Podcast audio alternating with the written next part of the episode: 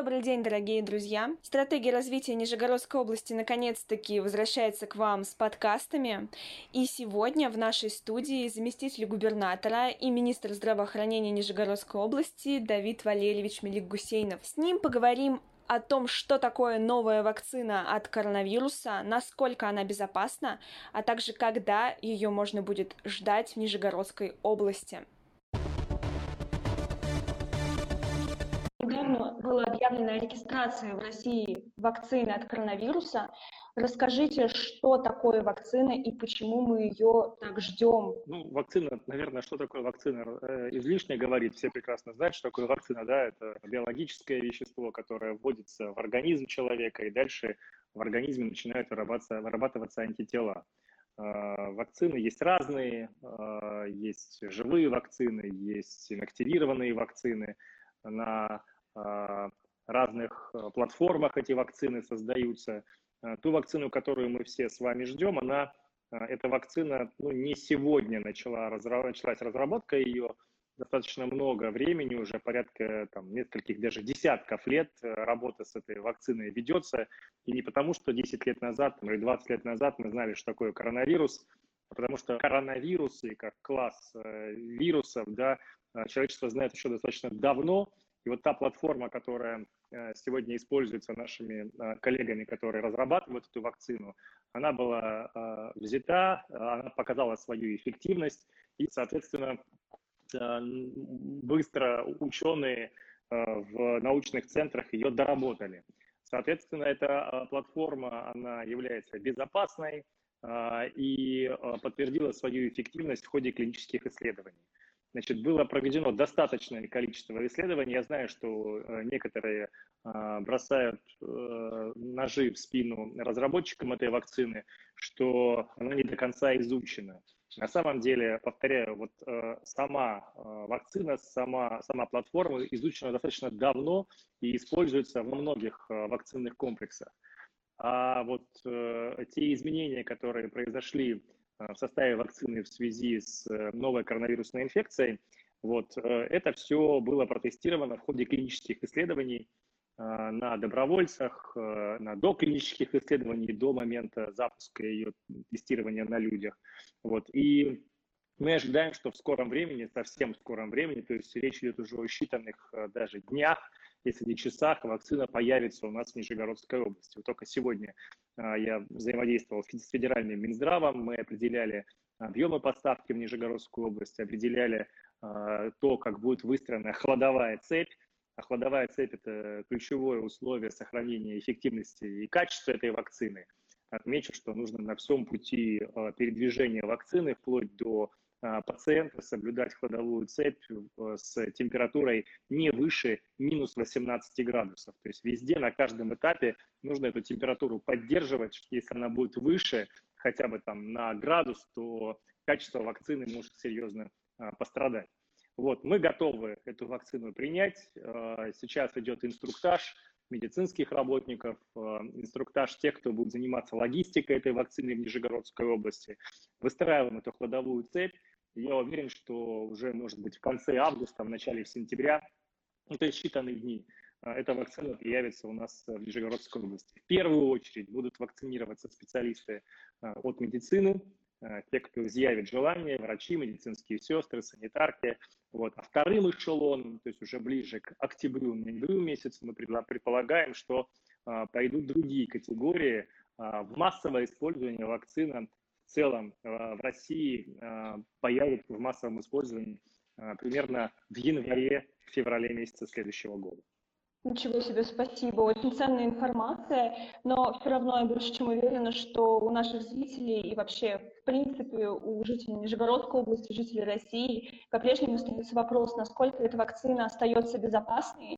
То есть вы уже говорили, что она безопасна, но пройдено, прошло довольно мало времени, прежде чем она войдет вот в массовое использование. Прокомментируйте, пожалуйста, еще раз этот момент. Она безопасна. Вакцина, еще раз повторяю, что разработки ее основы, платформы э, ведутся уже, э, ну, велись, вернее, уже достаточно давно и используются при изготовлении других вакцин. Э, поэтому это все протестировано и использования ее безопасно. Насчет эффективности, это же другая тема. Сначала мы говорим про безопасность, не навредит ли она. А дальше про эффективность, насколько она будет эффективна. Вот здесь, на мой взгляд, надо дождаться какого-то периода времени, только после этого давать какую-то обратную связь, потому что, как мы все знаем, вирусы, они мутируют. Даже если мы говорим про коронавирус, то есть э, различные штаммы, которые э, даже вот инфекционисты, вирусологи отмечают, конечно, да. Поэтому а, давайте дождемся вот этого отрезка времени, это может быть год, может быть полтора, может быть два года, чтобы мы точно с уверенностью сказали, что вот у этой вакцины эффективность, там, условно говоря, 50% или там 60%.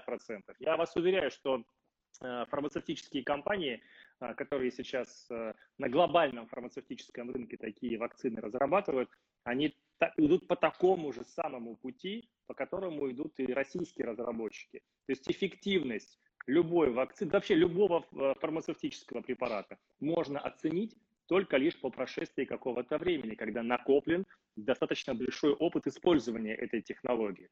Я эту тему знаю не понаслышке, потому что в прошлой своей жизни профессионально занимался и клиническими исследованиями, и вопросами организации э, тестирования и организации доступа таких инновационных лекарственных препаратов э, в систему э, лекарственного обеспечения, поэтому очень хорошо в этой теме разбираюсь.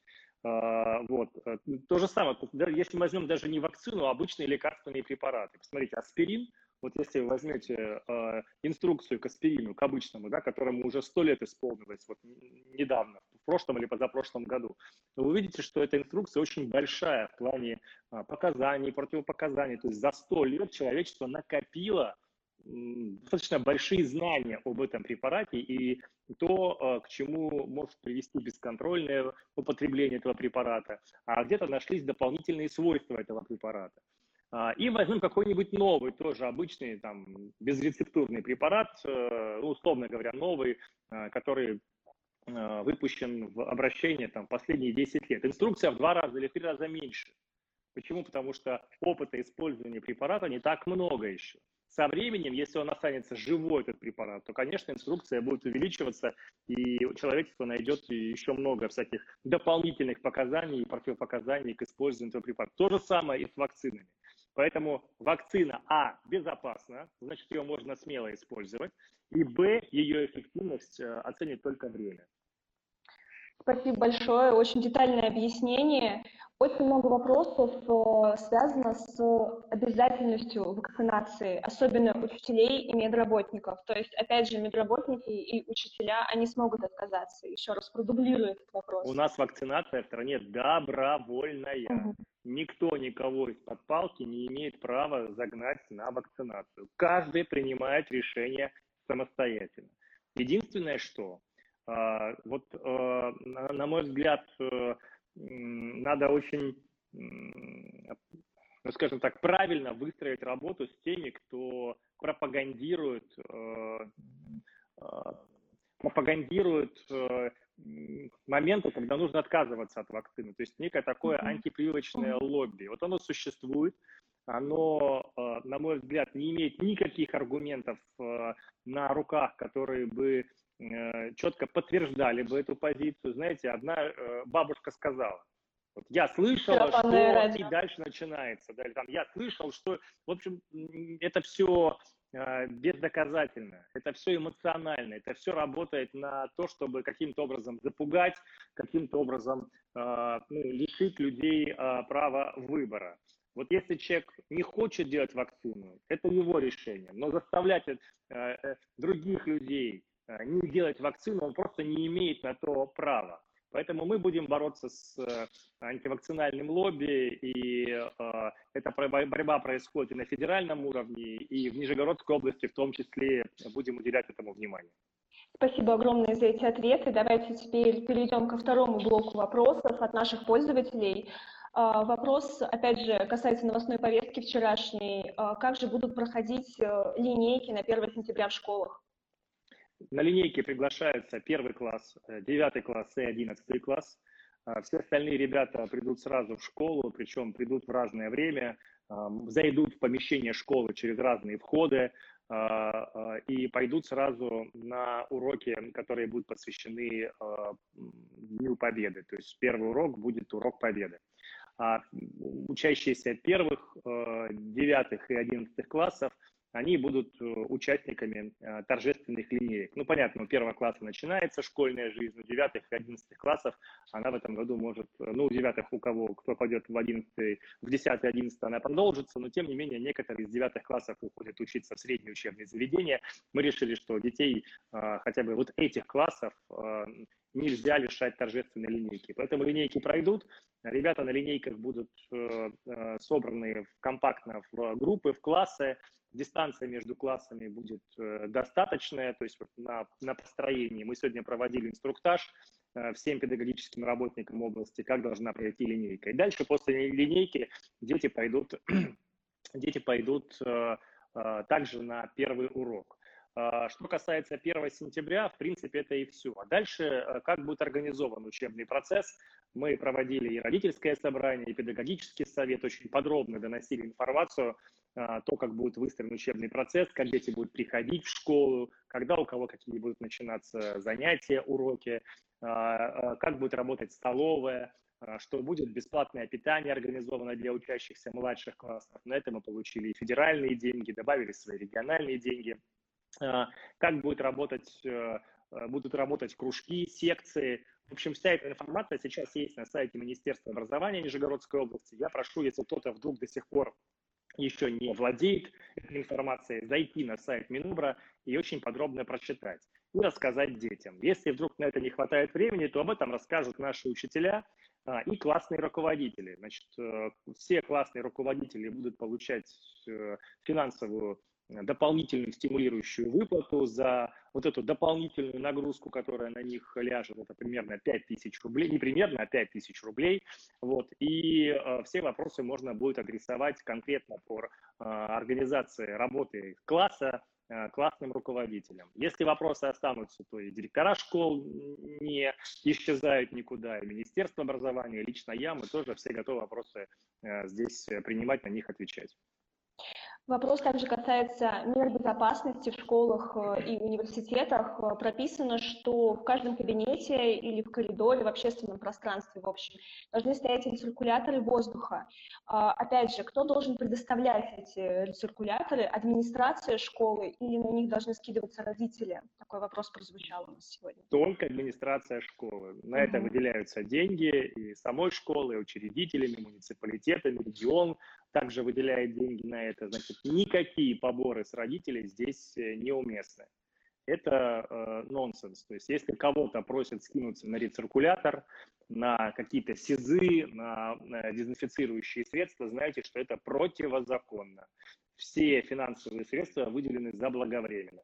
Правда, сегодня вот на э, педсовете прозвучала э, тема, что э, некоторые школы до сих пор еще не закупили так называемые рециркуляторы, мы сразу начали информацию проверять, а, выяснили, что а, и подключили Роспотребнадзор к, к проверке, выяснилось, что просто не до конца владели родители полноценной информацией, потому что у каждого рециркулятора есть характеристики технические, Э, по э, объему, по площади, который охватывает собой рециркулятор по обеззараживанию воздуха.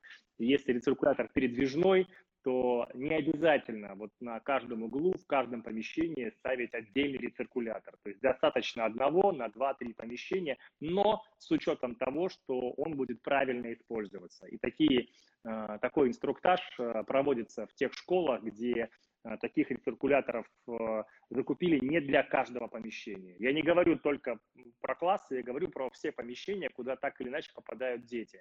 Вот, поэтому э, вопрос держу на контроле лично я, лично министр образования. Мы в очень тесной связке с главными санитарными врачами и Федерации, и Нижегородской области. Если возникают какие-то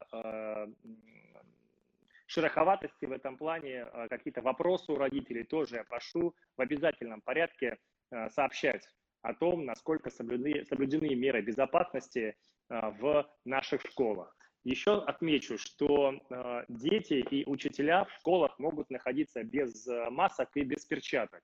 Вот в новых правилах э, Санпина нет ничего про маски и про перчатки. Э, тем не менее, если кто-то хочет быть в маске и хочет быть в перчатках, пожалуйста, это личное решение каждого человека. Но в школах, детских садах можно находиться без перчаток. То есть мучить ребенка, заставлять его э, целый день носить маску ни в коем случае не надо. Вот. А еще есть момент, что если кто-то в классе из детей заболеет и будет подтвержден э, статус коронавируса у ребенка, то этот класс будет вынужден отправиться на карантин. Э, и, соответственно, э, какое-то время, максимум 14 дней, будет э, помещен на карантин, где придется использовать вот те вот самые дистанционные формы обучения. Значит, бытует в социальных сетях мнение, что там с 15-20 сентября мы опять все уйдем на дистант, то есть перейдем к той форме, которая у нас была во втором полугодии прошлого учебного года. Нет, такого не будет. Значит, мы учимся очно и только очно. Но если ребенок уходит на карантин, то у него будет возможность э, не отрываться от э, процесса лечения и э, получить знания дистанционно. Но только в случае, если класс уходит на карантин. Спасибо большое за ваше внимание. Это была часть прямого эфира, который мы провели 26 августа в инстаграм-аккаунте «Стратегия развития Нижегородской области». Переходите туда, чтобы найти полное видео. Там мы обсудили множество интересных и действительно важных вопросов, поэтому посмотрите его обязательно до конца. Но мы не прощаемся, услышимся с вами в следующем подкасте.